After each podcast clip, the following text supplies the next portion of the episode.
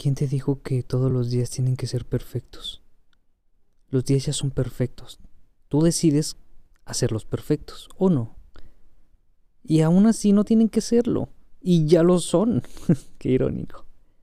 Entendamos que hay días diferentes y algunos son más complicados que otros. Pero no tienes que estar eufórico todos los días. Te volverías loco.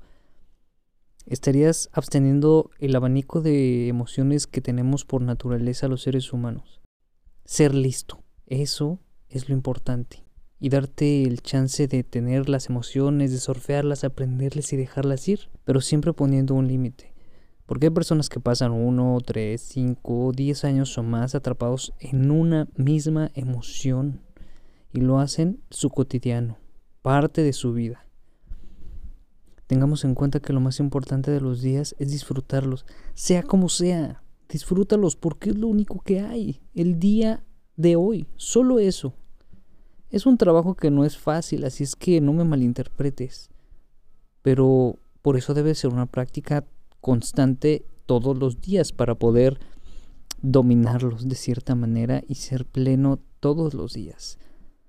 Así que si te sientes mal uno, dos, tres días, déjalo ser, ponte un límite, aprende.